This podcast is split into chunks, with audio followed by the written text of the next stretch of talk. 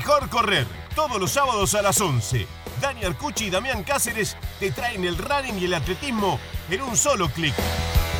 Sumate a correr desde la app de Relatores o en nuestro sitio web, relatores.com.ar. Mejor correr con Dani Arcucci y Damián Cáceres para vivir todo el running y el atletismo en un solo lugar. Siempre mejor correr.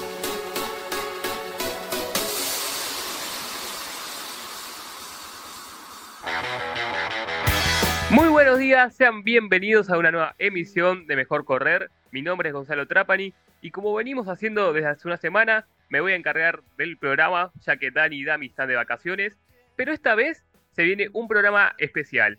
Y además de pasar entrevistas que ya hemos escuchado a lo largo de los años, es especial porque los seguidores, o sea, ustedes, participan de este programa.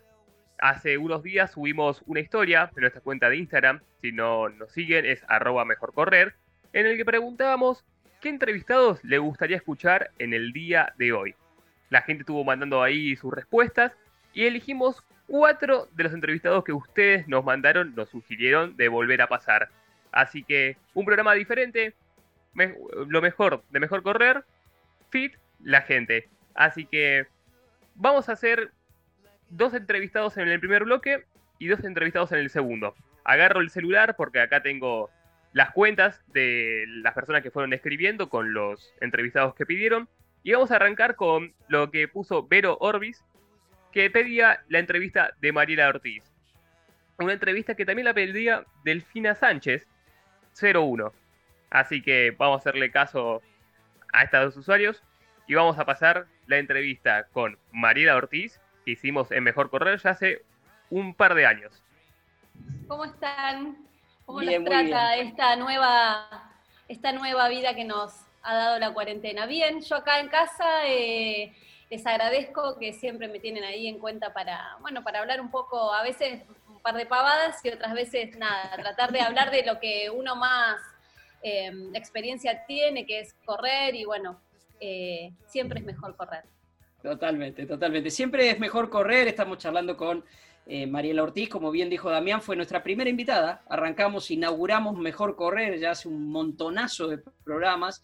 Hemos recorrido un, montón de kilómetros y como siempre decimos, tratamos de abarcar todo el espectro del que corre. Y Mariela en realidad reúne muchas condiciones para ser la atleta de élite que es, la atleta profesional, pero también podía ser esa corredora aficionada que se mezcla entre la gente, también es la que sabe contar esta historia. Entonces, yo no sé en este momento, Mariela, cómo preguntarte, a cuál de las Marielas preguntarle, cómo ha llevado esta cuarentena hasta aquí cuando ya pasamos los, los 100 días y, vamos a recorrer todavía un tiempito más. Eh, mira, yo siempre digo que es difícil, viste, cuando mucha gente hace la salvedad de, justamente diferenciarse, no, pero te está hablando el periodista o te está hablando el escritor o te está hablando, yo creo que es muy difícil diferenciar quién uno es. Claramente cuando estás cumpliendo un rol en una determinada situación eh, se hace más notorio, pero yo creo que somos todo eso, la suma de, seguramente vos Dani sos el corredor, sos el periodista, seguramente cuando estés en, eh, grabando en un estudio seas más eh, el, entrevistador o el periodista natamente y cuando estés en Puan comiendo con amigos seas el muchacho de Puan que nunca se fue. Entonces yo creo que somos todo eso y eso es lo, lindo, nada, lo que nos, nos hace más humanos que, nunca. Em, ¿Cómo llevo esto? Como un poco todos, eh, con días un poco... Eh, más alegres, con días de mucha incertidumbre, con eh, con alegrías, pero em, eh, es un sentimiento al que hay que echarle mano en el sentido de que uno lo tiene que, que elaborar, ¿viste? Como el amor, como esos sentimientos que, nos llegan fácilmente. Así que eh, es una situación creo que difícil y no lo digo por, el país donde vivimos, sino por, el, digamos, el plano mundial que, que está rozando todo esto. Así que bueno, nada, acá, eh, remándola como creo que todos nosotros, todos ustedes. Hablas de remar y surgen, eh, contabas anteriormente que hay días que tenés buenos, otros días que no son tan buenos. ¿Cuáles son las estrategias de, Mariela para esos días no tan buenos que terminen relativamente bien, ¿no? Porque hay que estar 24 horas con uno mismo en un espacio físico reducido como la casa, que puede ser más o menos grande, pero eh, estamos en un confinamiento eh, generalizado, sobre todo en, ambas. Sí, yo creo que un poco lo que em, nos ha venido a, cuestionar esto es, eh, mira, hace poco leí una, nota muy interesante, no puedo recordar, creo que es Natanzón de Le Monde Diplomatique, que hablaba de, esta situación de que siempre el espacio público nos ha regalado y nos ha dado casi la mayor em, vida en el sentido humano, ¿no?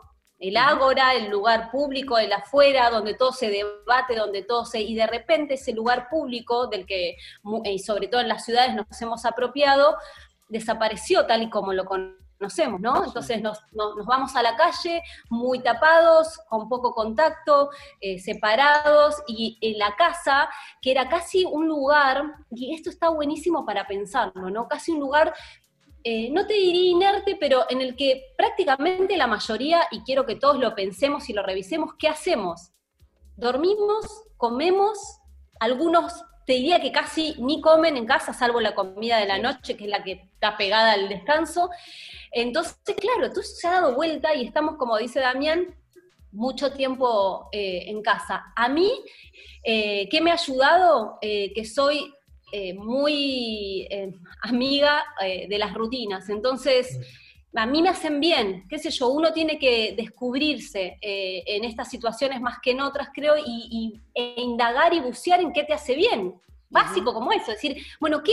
hoy me levanté como el diablo, ¿qué me hace bien? A mí me hace bien, no sé, prepararte el mate, empezar a, a oler una rutina, cocinarte una torta o armar un rompecabezas o llamar a tu, no sé, a tu mejor amiga y contarle algo, hay que buscar, hay que ir por ahí y, en mi caso personal, a mí me hace bien tener más o menos organizado qué quiero hacer o qué pienso hacer. Tengo una hija, eso me pone en otra situación de orden también, así que he tratado en lo posible y también he tenido días en donde me he abandonado al, mal humor y al tedio y también entiendo que, que es humano, ¿no? Porque también estamos en un momento y en un mundo y en una cultura que nos pide todo el tiempo estar bien. Entonces, y a mí me pasa con las redes, eh, siempre tenés que estar flaca, siempre tenés que estar sonriente, siempre tenés que estar para arriba, siempre tenés que estar de buen humor, y la verdad que yo no, yo hay días que me levanto muy carajeada, hay días que mm, quiero mandar al diablo hasta, mi hija, hasta mi hija,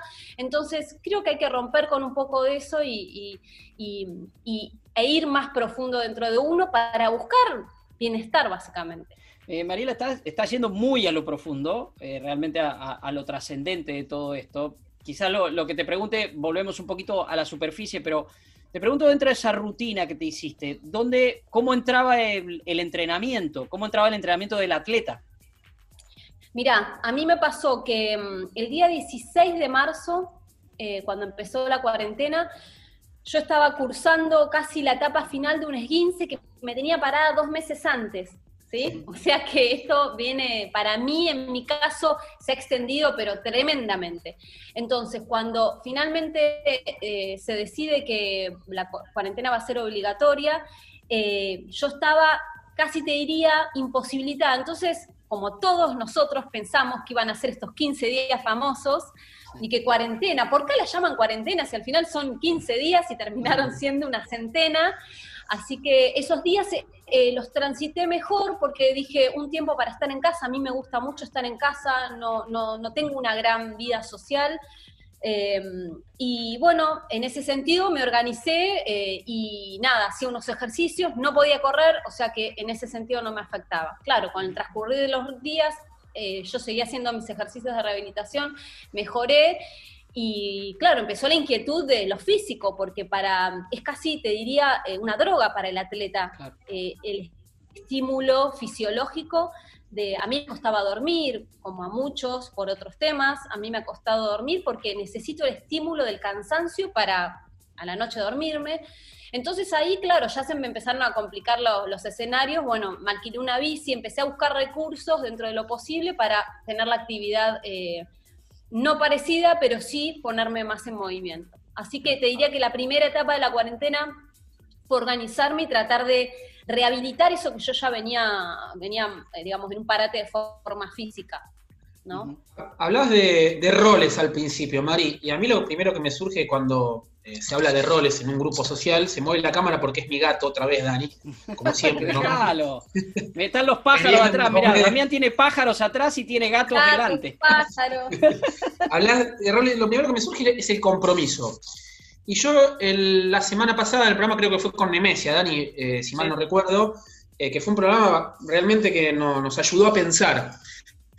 Eh, conté el ejemplo de lo, que pasó en el grupo nuestro, del grupo interno del Fair Team, que surgió el tema este de correr por numeración hasta ayer.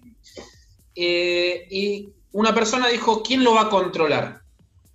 Y tu respuesta fue tu conciencia. Eh, y a mí, y a partir de ahí se cambió de tema abruptamente. Y yo lo que decía en, aquella charla con, con Nemesia. no lo dejé ni, creo que fue eh, en simultáneo, porque realmente yo estaba con el teléfono ahí y fue lo que me vino. porque es eso, viste? Claro, pero hablaste de eso y se, cambió de tema. Y surge el tema de, esto de la conciencia y del rol. Y vos sos presidenta del club del Fertín sos la primera en llegar a los entrenamientos y la última en irte. Sos la que alienta al corredor más malo, yo o cualquier otro corredor común, digo, eh, y sos la que alienta a, festeja y se pone contenta cuando Chiara Mainetti le gana una carrera. Me gana una carrera, está bien, me ganó. Me, quedo, te queda la bronca de perder porque el atleta es competitivo y es así. ¿Cómo, ¿Cómo, es eso del rol tuyo dentro y fuera de, de este deporte? ¿Y cómo es el rol en este momento tan puntual donde necesitamos mucha conciencia social y real. Mira, es muy difícil porque realmente creo que a todos los que corremos nos ha llegado eh, el rumor, el chisme, el te dije, me dijo, lo sé porque aquel corre y vos. A mí me han escrito, no te creo porque subo por ahí alguna foto de que entrené, no te creo que no corres. ¿Viste una cosa? Yo digo. Inquisidora. Sí, sí, pero está bien porque en un punto, digo, no, no, no es que está bien que sea inquisidora, sino digo que responde en un punto a que mm, eh, a mi lugar, justamente al lugar que ocupo. Y uno cuando se hace cargo del saludo, la foto y el aplauso bajo el podio, se tiene que hacer cargo también del otro, ¿no? Y en mi caso particular es un poco más no sé si pesado, pero sí de más responsabilidad, porque claramente yo a mí me han invitado, me han compartido domicilios de capital, me han ofrecido eh, lugares para ir a... Y la verdad que naturalmente no me sale, no, no, no podría eh, faltar a, esa, a ese compromiso que tengo asumido, pero porque me siento responsable de mi salud, de la salud de mi hija. Entonces creo que en ese sentido el rol de... a veces me cuesta, incluso en el chat del grupo y demás, eh, no tener una respuesta, porque yo también en algún momento quisiera ser, no sé si más relajada, pero ser como, viste, la alumna y no tener que ser, eh, yo también quisiera por los momentos, viste, relajar y decir, bueno, yo también, loco, vamos a correr. Y, realmente, bueno, el lugar que ocupo, claramente, eh, de hecho, pasó con Nicolás, que recibió por una tira de orejas, porque creo que al día siguiente de la primera cuarentena, dijo algo así del tono que dice Nicolás y que todos conocemos, y yo se lo marqué y le dije, no, porque no, porque nosotros dos no podemos hacer eso. O sea, ni nosotros dos ni Fernando. Es como si yo les dijera, chicos, no, qué sé yo, y me ven corriendo en capital con... ¿Entendés? No, no, yo no lo siento así. Entonces considero que esa honestidad eh, y lo de la conciencia es eso. Esto nos pide, nadie te tiene que decir nada. A mí no me tiene que venir a decir ni Alberto, ni nadie, ni Kichilov, ni Larreta que yo no tengo que correr. Yo me doy cuenta que no tengo que correr porque mi, la, mi nena no puede salir todos los días, arranquemos por ahí, eh, el, papá de mi nena tiene comercio y no lo puede abrir, entonces todos de alguna manera nos vemos afectados. ¿Quiero correr? Sí, quiero correr. ¿Me gustaría que todos salgan? Me gustaría que todos salgan. Me parece que es un derecho, es un derecho. Ahora, lo que estamos cursando rompió todo eso.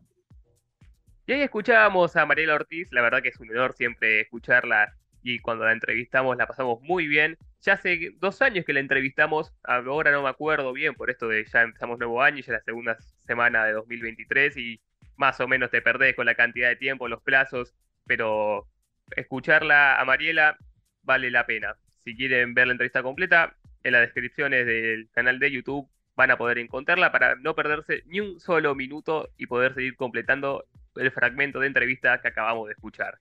Ahora vamos a pasar con un hombre. En este caso, Gomp puso el gaucho runner. Una entrevista que hicimos el año pasado, no, en 2021, que vale la pena porque es uno de nosotros que corre como uno de ellos. Pasó un nuevo maratón, pasó el maratón de La Pampa, tuvo de todo. Cuando pedís la hamburguesa completa, que querés con todo, La Pampa tuvo de todo. Tuvo lluvia, más lluvia, tuvo viento, más viento, trueno, refusilo, hasta granizó en un momento. Pero había que darle batalla, volver después de un año y medio, así que más que feliz, bajamos un poquito más la marca, eh, 2.22.54 medio a mí, habría que esperar el tiempo oficial, así que quedé quinto en el Campeonato Nacional Argentino, eh, nuevamente quinto, así que feliz, orgulloso de llevarme esta medalla a casa. Eh. Costó mucho llegar, el entrenamiento, eh, el tiempo eh, que uno le dedica, así que contento. Vino un montón de gente a alentar, amigos, así que obligaba a dejar todo, así lo hicimos, vino la familia también, así que más que feliz de que me vean correr. Y bueno, esto es un logro de todo, como siempre digo, somos un gran equipo, entre toda la gente que ayuda, colabora a inyectar energía, buena onda y disfrutar de esto que nos gusta, que es correr, el hobby. Así que hay que seguir soñando, hay que seguir buscando marcas, hay que seguir mejorando. Hay, eh, pese a este día complicado, salimos, dimos batalla, corrimos una gran carrera con Ulises Sanguinetti y Alfredo, un chico de acá. Así que dejamos todo, dejamos todo, feliz, eh, no había más. Y bueno, nos llevamos la medalla a casa, eh, tachamos otra maratón, el sexto maratón, y feliz. Es así, esto es así. Seguir soñando, seguir buscando, seguir eh, inspirándose para buscar día a día eh, algo nuevo que correr y mejorar. Así que de eso se trata la vida, de seguir buscando, seguir soñando, y ahí hay que ir. Pesa todo. Viento, María, lluvia, que la Pampa tuvo de todo, van a ver en las imágenes en la foto. Igual llegamos y tenemos el sexto maratón. Gente, nos vamos de la Pampa. Gracias por todo, gracias a todos los alientos, gracias por buena energía. Ahí nos vemos. Qué.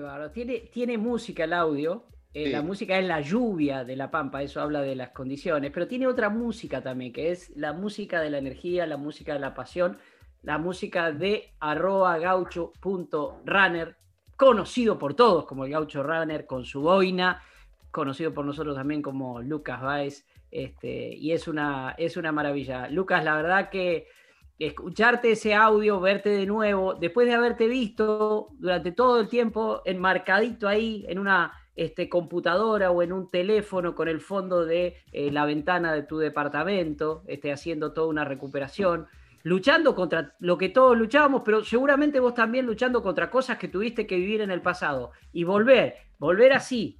Dijiste así como al pasar con Lucas, con Ulises Sanguinetti. Ulises Sí. Sanguinetti es uno de los grandes atletas de la Argentina y corriste ahí. Lucas, Gaucho, querido, bienvenido a Mejor Correr. Queríamos recibirte con tu voz, pero ahora queremos que- escuchar tu voz en vivo, por supuesto. ¿Cómo estás? Hola Dani, hola Dami, Juani, ¿cómo andan? Buenos días.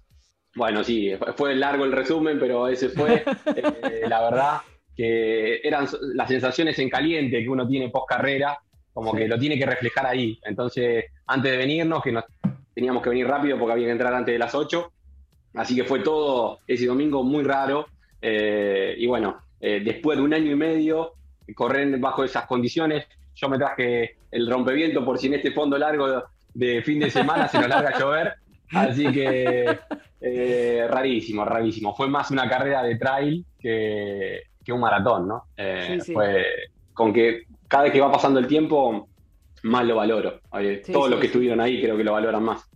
Lucas, a ver, antes de, meternos en el Maratón de la Pampa y de tu actualidad y de que ya has vuelto a estar en ese, en ese nivel tuyo, yo le decía a Damián cuando, cuando surgió lo de, lo de hacer esta segunda charla con vos, digo, yo lo veía ahí en el departamento todos los días, con, con la actitud de siempre, con el rigor, invitando a un grupo a hacer entrenamientos y demás, y te, y te imaginaba diciendo, uy, más allá de esa energía que le ponías, estoy retrocediendo. O sea, yo todo lo, lo que vos, la historia, le invitamos a la gente a escuchar en tu primera historia, donde nos contaste toda tu historia, que es una historia de, de superación, como la de muchos que se dedican a esta actividad.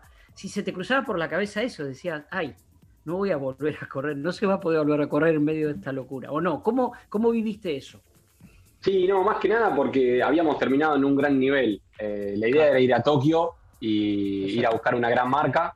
Y de, tener la expectativa muy alta, de hacer un verano espectacular, con las sensaciones geniales, que uno se siente en el cuerpo que está volando, y decir, bueno, la, voy, la rompo, y tratás de hacer eso, eh, nos informaron que no íbamos a correr, por algo que no sabíamos qué era, ni, ni, que acá había llegado, era tipo un rumor o qué sé yo del coronavirus, eh, y, fue un baldazo de agua fría. Eh, la verdad que no, no, no, me sentí ni, ni, ni, caliente ni nada en ese momento, me sentí triste, porque uno deja tanto como para hacer eso, le dedica tanto tiempo y que 15 días antes digan no, no van a correr, eh, el nivel estaba muy alto. Y bueno, después de un año y medio, era todo incertidumbre, todo incertidumbre, no, no, no había nada, nada real. Yo desde el maratón corrí al mes la pista, que debuté en pista esos 10.000, que fue otra tempestad, también, nunca en el Cinar llovió tanto,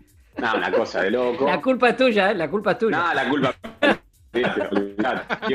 puedo tirar otra reflexión, otra reflexión para que la gente anote, eh, pero pasó un año y medio y bueno, llegué sin competencia, la verdad que no corrí nada, eh, solamente entrené, no pude hacer ningún 10K, no, o sea, hice alguna carrera virtual, pero de 5, colaborando con gente que me invita o, o viendo, pero ese roce de competición yo estoy acostumbrado a entrenar solo. Voy en el grupo, entreno solo. Entonces, eh, cuando me fogoneo, me fogoneo en carrera, que obviamente a, este nivel son pocos los chicos, pero me sirve tener uno atrás, uno adelante, ir, ir tirando, y entonces me siento eh, feliz cuando voy con alguien al lado.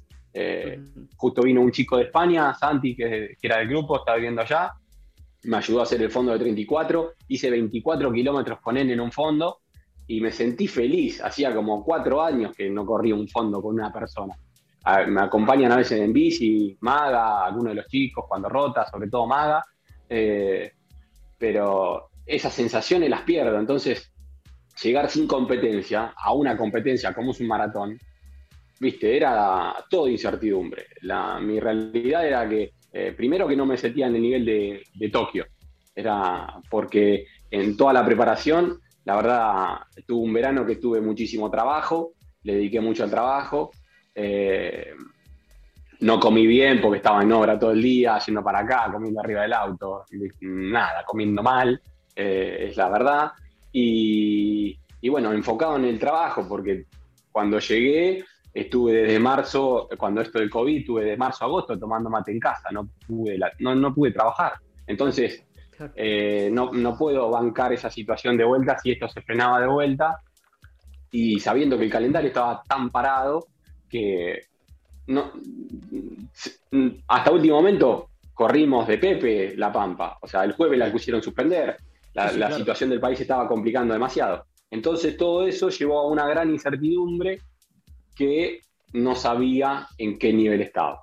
Y bueno, eh, por suerte eh, íbamos eh, el último mes, después cuando me confirmaron para el equipo eh, de la federación, yo había ido a Bariloche con los chicos de vacaciones a, ese fin de semana largo y después mm, que me preguntaron como para estar en el equipo, acentuó un poquito más y ese mes y medio último afiné un poco las cosas y ahí el entrenamiento también da confianza y bueno, yo creo que la marca estaba para ese 2.20.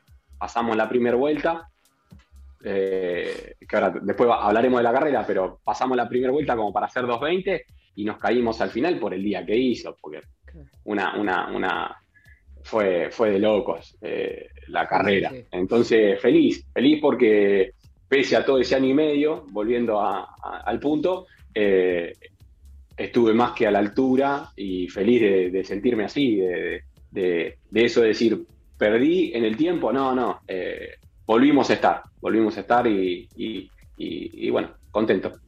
Ahora, Lucas, mencionás, así como al pasar como, como si nada, eh, que no te enojaste, que solamente te, pusiste triste. ¿Cuál es la receta tuya para mantener, eh, o cuál fue tu receta para haberte mantenido tan positivo, para no enojarte? ¿Cuál es tu receta para, para ser tan positivo? O sea, ¿sos consciente de la persona en la que te convertiste? En 2019 la, la CADA replica una nota del diario Hoy de, hoy de Chacabuco. La CADA, la CADA no suele eh, regalar notas a los runners. La cara es la, página de la, de la confederación y te puso a vos como una de las revelaciones. Bueno, seis maratones. Sin meternos puntualmente en la pampa. ¿Sos consciente de la persona en, la, cual te has convertido? Eh, eh, no, no, no, te digo que no. Eh, sigo siendo la misma persona. Por eso me sigo llamando runner, porque sigo entrenando de la misma forma, entreno con la misma gente, tengo debilidades. O sea, no sé, escalones que todavía puedo llegar a seguir aumentando es eh, tratar de,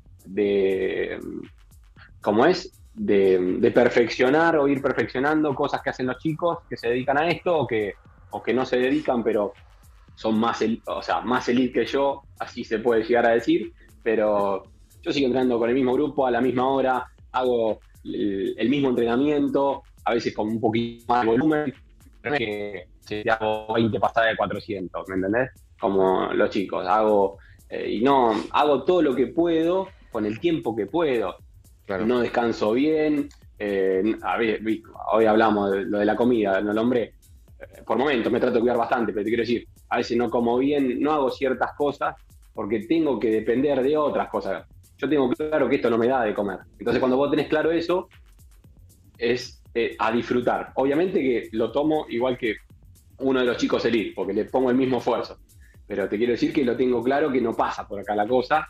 Y, bueno, ya tengo demasiados quilombos en la vida como para preocuparme por un quilombo más que es esto. Entonces cada vez que preparo o quiero hacer algo, para mí el paquete pasa por otro lado.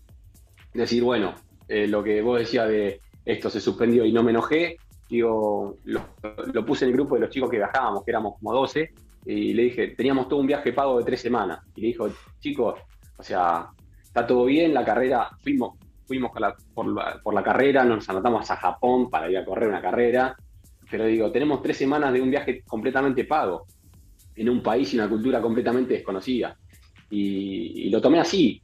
Eh, y después fueron ese viaje, volvimos y estuvimos un año encerrados, ¿viste? Entonces como que eh, a veces soy siempre muy positivo, obviamente cuando me soy cruza vasco, así que cuando soy negativo soy recontra negativo, pero siempre, le, siempre le, encuentro el lado positivo a todo. Y lo mismo, cuando preparamos la pampa, le dije, Marce, preparémosla y vemos hasta dónde llegamos. Si esto se llega a complicar, no me quiero frustrar de vuelta, pero vayamos adelante. El, día uno iba a existir, o sea, la primera carrera iba a existir, sea que haga, eh, no sé, 330, 220, 230, 220 o 2.22 como hice ahora, pero iba a existir, entonces algún día me tenía que poner sobre la línea y largar, ¿viste?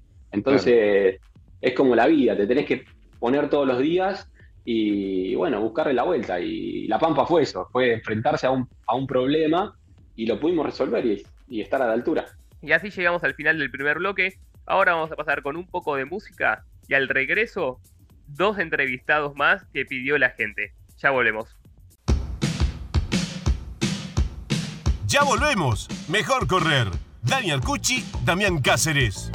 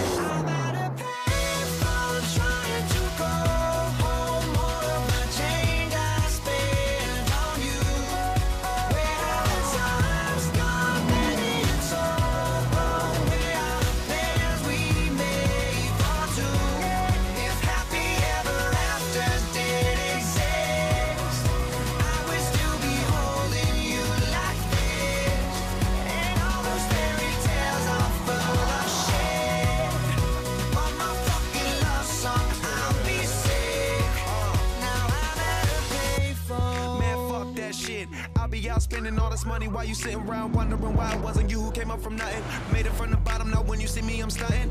And all of my cars are with a push of a button. Telling me I changed since I blew up or whatever you call it. Switch the number to my phone so you never could call it. Don't need my name on my shirt, you can tell it I'm ballin'. Swish, what a shame, could've got picked. Had a really good game, but you missed your last shot. So you talk about who you see at the top or what you could've saw. But sad to say, it's over for. Phantom pull up, valet, open doors. Wish away, got what you was looking for. Now it's me who they want, so you can go and take that little piece of shit with you. I'm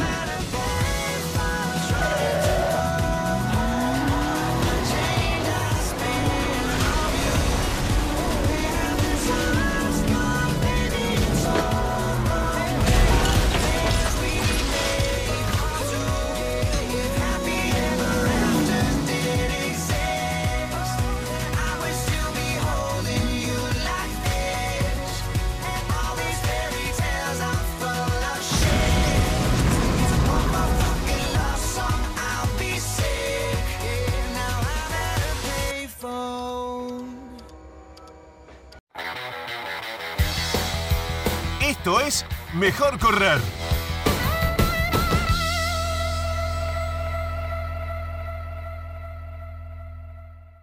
Y seguimos en Mejor Correr, escuchamos un poquito de música, escuchamos a dos grandes entrevistados ofrecidos por la gente. Porque acá la gente también participa, porque Mejor Correr no solo es Dani, no solo es Dami, no solo soy yo, no solo es Juanchi, sino que son todos ustedes. Todos los que escriben, mandan mensajes, ya sea por la cuenta de Twitter, arroba Mejor Correr, por la cuenta de Facebook, arroba Mejor Correr, como también por esa arroba nos pueden encontrar en YouTube y en Instagram.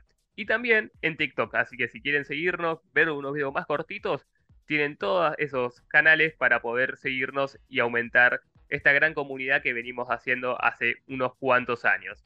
Ahora vamos a pasar con un comentario que puso Pablo Exner, que pedía al gran y único Leo Malgor.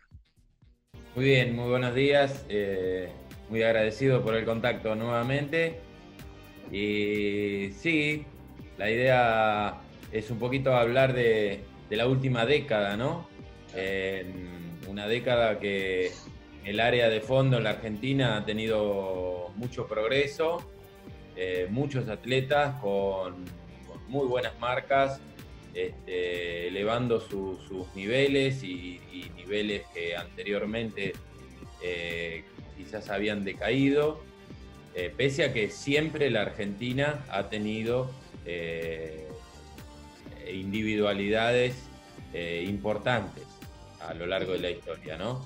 Y, bueno, de fondo podemos hablar muchísimo este, de décadas anteriores, pero bueno, en particular a mí me toca vivir esta co- como, entrenador y, la verdad es que no ha, no ha sido que destacó uno, uno solo, eh, sino que han sido muchos. Y bueno, vos eh, hablabas un poco de, Kenia.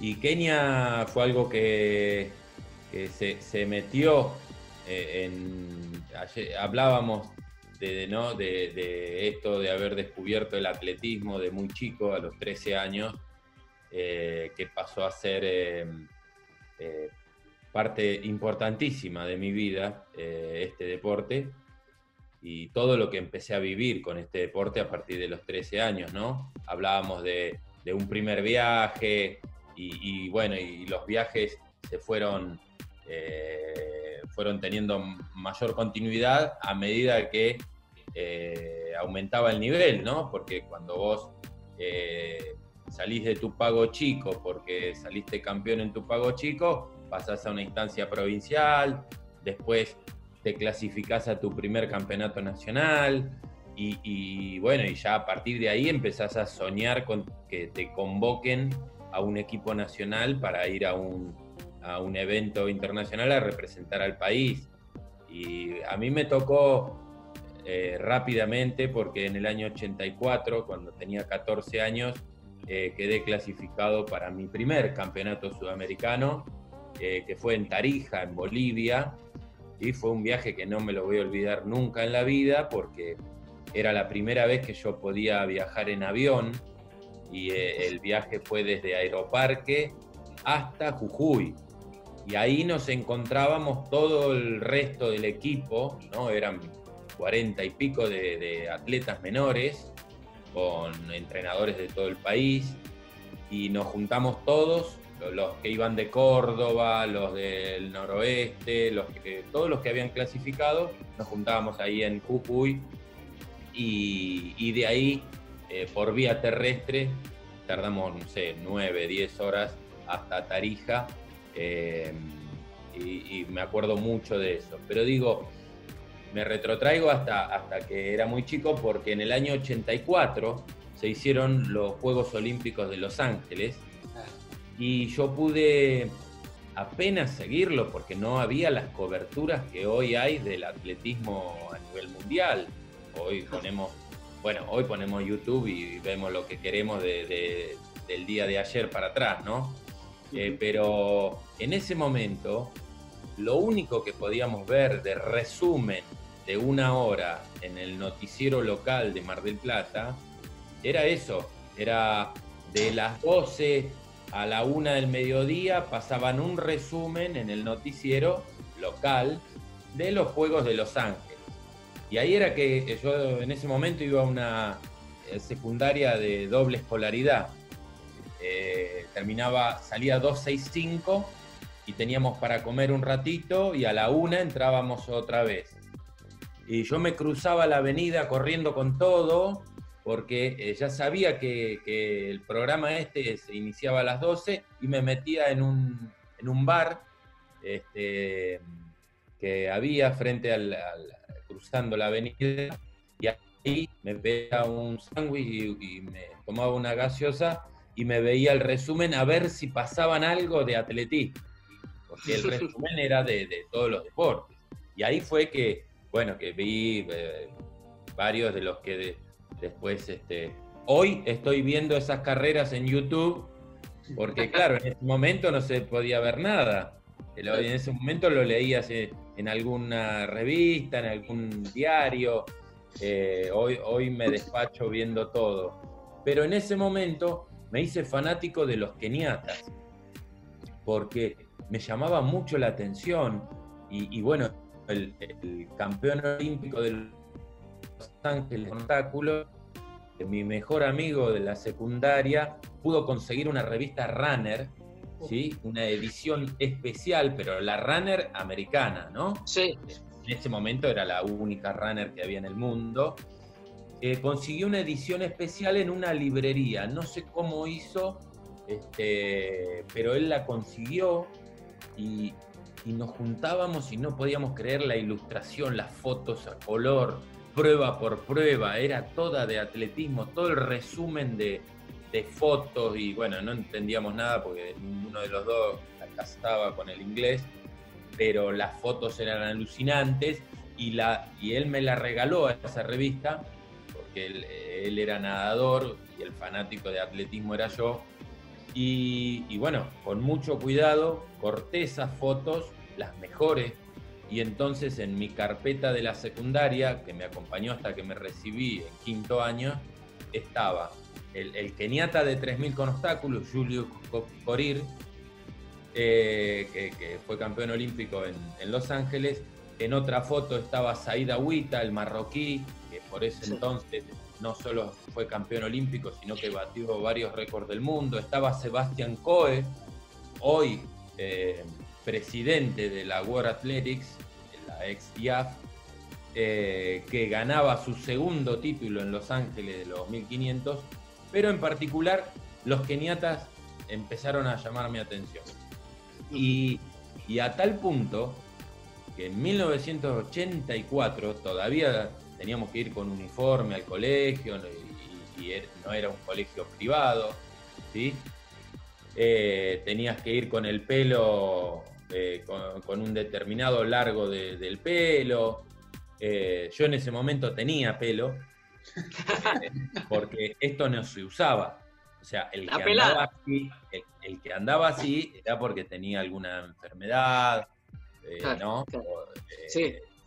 o- o- o alguna religión Sí, sí, sí. de esas que hay.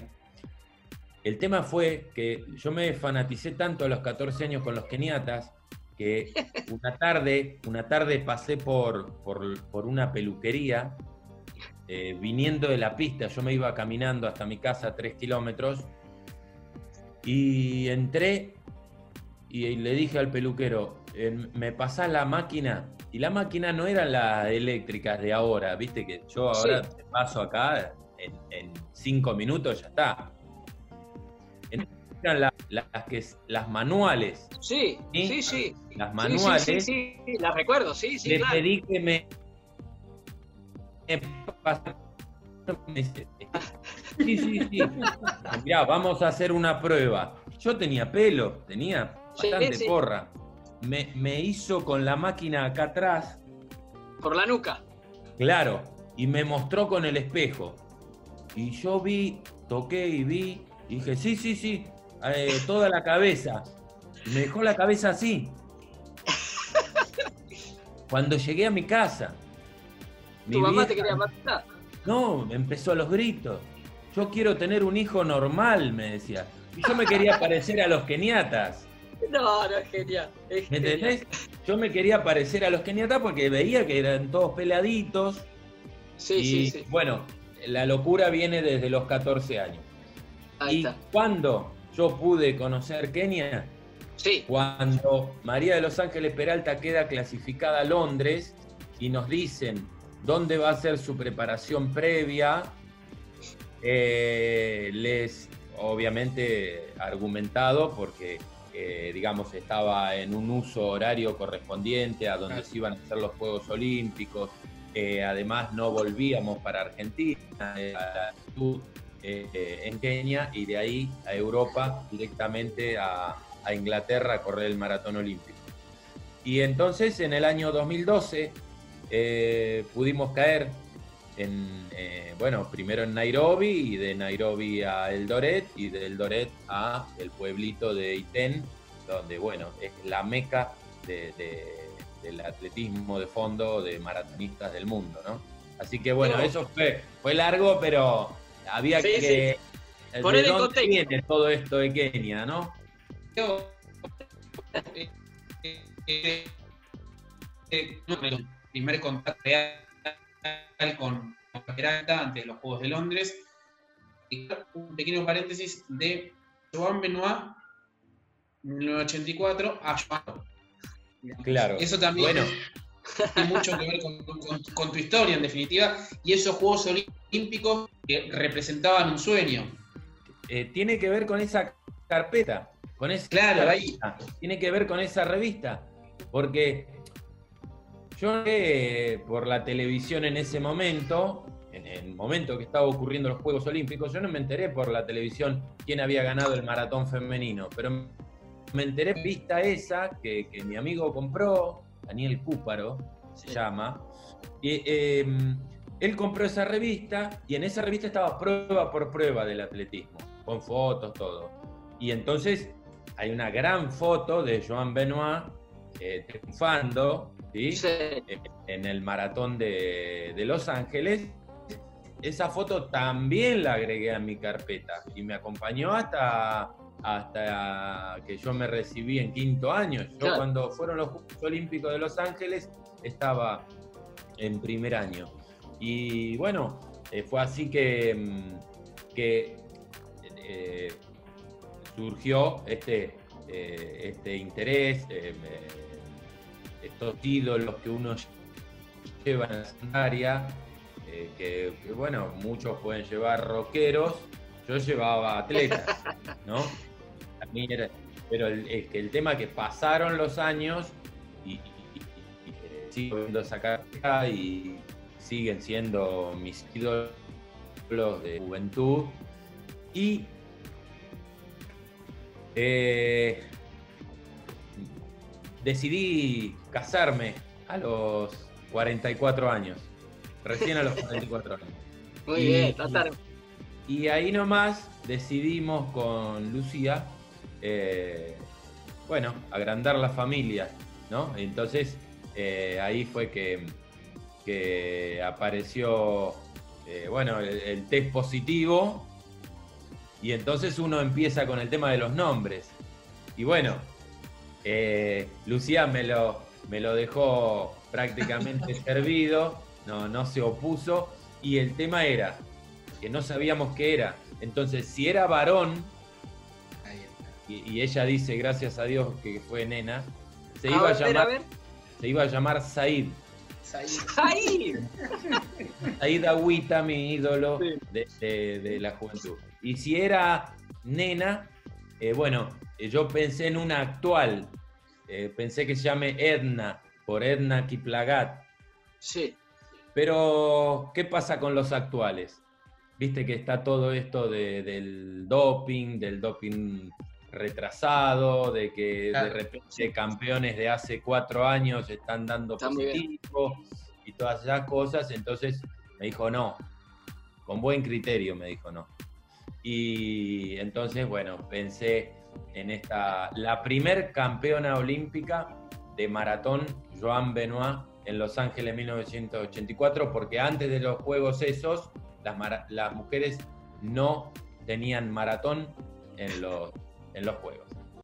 Y esas fueron las palabras de Leo Malgor, una de las primeras entrevistas que empezamos a subir a nuestra cuenta de YouTube, no la primera que hicimos en el programa, pero sí de las primeras que fueron puntapié inicial para empezar con las entrevistas en esta plataforma nueva como, bah, nueva, ya desde 2012 que viene siendo furor, pero en estas plataformas nuevas para nosotros, para empezar a subir este tipo de contenido y que tanto le gusta a la gente. Y en este caso vamos a pasar con Nico-LN-Nicolaino pidiendo ni más ni menos que a Sebastián Laino, uno de los corredores que terminó en el top 3 de una guerra de New Balance que hicimos el año pasado.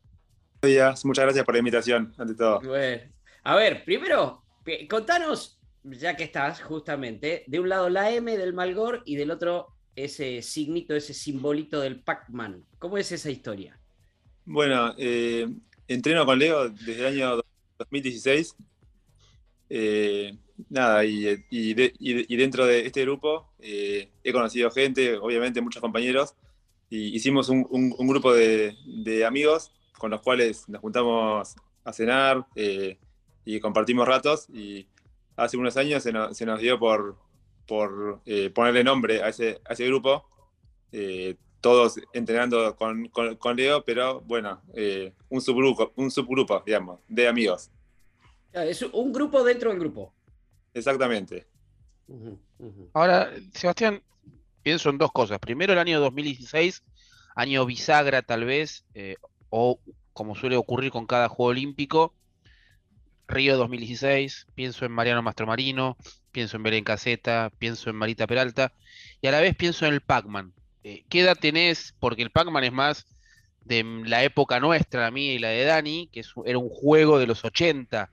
¿Cómo, cómo vinculás esas dos fechas? 2016, el año que vos iniciaste o te sumaste al Malgor, y el tema del Pac-Man, la edad. Mira, eh, esto de los Pac-Man, por empezar, eh, surgió en el año 2019 o 20. Ajá. Eh, nada, fue, fue un, un chiste que hicimos un día eh, entre nosotros y, y- y cuando pusimos un nombre para, para- para el grupo quedó ese nombre. Eh, y mi edad que me, que me preguntaba, yo tengo 41 años, cumplidos hace dos días. Ah. Así que eh, sí, soy, soy- soy un poco de la, de, la, de- de la época de ese juego. Ajá. ¿Y 2016 con el tema de los juegos tuvo que ver eso, que te hayas acercado a- a- al grupo de Leo?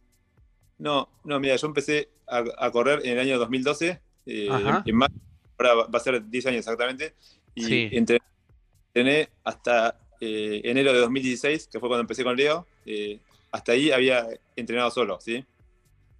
Eh, ba- bajaba planes de internet y en- entrenaba solo. Y, y llegué a un nivel que me parecía máximo a mí, eh, y dije, solo no voy a, a progresar más. Entonces ahí, ahí fue, fue que, bueno, yo había escuchado de- de- del grupo de, de Leo varias veces y bueno, me, me acerqué a Leo en, en enero de 2016 y ahí em- empecé con ellos y con, con ellos, digo, con su, con su grupo y Sí. bueno, y di un salto eh, eh, deportivo súper importante. A ver, em, eh, Seba, voy, voy armando el, El rompecabezas. rompecabezas. Sí. Estamos charlando con Sebastián Laino, este, que hizo podio el otro día en los 21K de, de New Balance eh, Race Series. Eh, y decís, arrancaste, acabas de cumplir 41, arrancaste hace 10 años, o sea, cuando tenías 31. ¿Por qué empezaste? ¿Cómo, ¿Cómo es que empezás a correr? Acá viste que el espacio este de mejor correr es para corredores profesionales, para corredores de elite, para corredores aficionados, para los que corren simplemente para sentirse mejor, para entrenadores. ¿Por qué empezaste vos a correr cuando tenías 31 años? Bueno, eh, yo, yo, siempre hice deporte, siempre me, me, mantuve activo desde adolescente. Eh, cuando, cuando tuve hijos en, el año 2008 y, 2010, eh, medio que me, que me quedé un poco. Eh, acá con, con, los chicos en casa y con el trabajo. Y en, el año 2012 me sentía muy estancado, muy, muy chancho, digamos.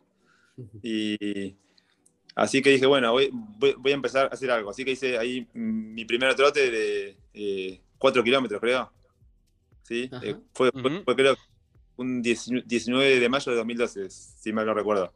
Y desde ese fecha, día empecé... Fecha precisa, eso no es Muy malgor, muy malgor. y nada, y ahí eh, no, no paré nunca más. Hice un día 4, un día 5, un día 6. Después em empecé a ver eh, planes de entrenamiento online. Eh, los empecé a, a cumplir. corrí 10 kilómetros a, a, los pocos meses. a fin de ese año corrí 21K. ¿sí? Y bueno, corrí un, corrí un par de 21K durante el 2013 y a fin de 2013 hice mi, mi, mi primer maratón. Eh, que, que, pensé que iba a ser el último. Dije, nunca más hago una cosa así. Esa sensación. Sí. Y después, porque mencionás 2012 eh, que tuviste un límite, ¿no? ¿Cuál era ese límite? ¿Qué tiempo como para ubicarnos? Porque lo hiciste podio y vos en definitiva sos un corredor, un aficionado, como diría Dani, con pretensiones, ¿no? De los, de los que está eh, arriba. ¿Y qué deportes hacías antes de empezar a correr? Bien, eh, el límite fue en 2015, o sea, unos eh, tres años, casi cuatro después. No, el límite el, límite fue que corrí, en el 2015 corrí dos maratones, corrí Rosario y Mar del Plata, y los, los, dos en tres horas 02. Bien. Y, me, pareció como que como que no podía más, más que eso, o sea, que, que solo no, no, iba a conseguir más. Sí. Eh, yo, yo, pensaba que estaba entrenando al máximo de lo que se podía entrenar. Bueno, obviamente estaba muy equivocado, ¿no? Sí. Eh, ¿Y, qué, ¿Y, qué, deportes hacías, Seba, antes de empezar a correr? Porque mencionaste el deporte así en general, que fue parte de tu vida hice desde adolescente, eh, hice el deporte que se te ocurra. Eh, nada, hice eh, que, le, que, le, haya dado importancia, hice, hice windsurf, hice, hice kitesurf. ah, mira. Hice, hice ciclismo, pero no, no ruta, sino entrenaba y hacía por ahí una travesía así por la cordillera, cosas así. pero bueno, siempre, siempre manteniéndome activo. Y mientras tanto, Seba, bueno, a ver, kitesurf, este, windsurf, eh, me imagino que, que, sos de Mar de Plata y todo ese tiempo fue viviendo en Mar de Plata. ¿Y, y, qué vida? O sea, ¿a qué te dedicabas o qué te dedicabas? ¿Qué hacías? Bueno, eh, soy de Mar de Plata, nací en Mar de Plata y estuve toda mi vida en Mar de Plata, 41 eh, años. ¿Y qué hacía? Bueno, yo me recibí de ingeniero en el año 2003 eh, hice un doctorado que terminé en el año 2009 y continué, de ahí continué trabajando como investigador de, de, CONICET en la universidad. Eh, ¿Y, hoy, vivís de eso? Bueno, eh, en verdad no, en, verdad en el año 2012 justamente fundé la empresa que yo tengo hoy. Ajá. Hoy tengo, hoy tengo una empresa, eh, una pyme con eh, seis empleados y bueno, vivo, de eso, me hago, cargo, es una eh, mm, metalúrgica. y vivo de, eso, o sea, estoy, yo, trabajo todo el día, entreno a la mañana temprano, trabajo todo el día y entreno a la tarde otra vez. así que nada, hoy, hoy me, me dedico a eso, soy ingeniero. Y así llegamos al final de Mejor Correr. Espero que les haya gustado haber escuchado a estos grandes cuadros entrevistados elegidos por ustedes. Creo que eso le da algo de especial al programa. Creo que eso también le da oportunidad a ustedes a seguir participando desde todo el ámbito en lo que es mejor correr, no solo cuando vamos a las carreras y nos saludan, no solo cuando nos pasan las fotos para el Medal Monday, no solo cuando nos escriben y les contestamos o subimos sus historias, sino también participando en el programa. Muchas gracias a los cuatro por haber mandado sus preguntas. Perdón a los demás que no pudimos ponerlos ahora en el programa por temas de tiempo, a veces se hace muy largo, pero si siguen participando, seguramente haremos próximos especiales y seguramente aparezcan ustedes. Muchísimas gracias y como dicen Dani y Dami, siempre, siempre, siempre, mejor correr. Que tengan buen fin de semana y un gran comienzo de semana. Hasta la próxima.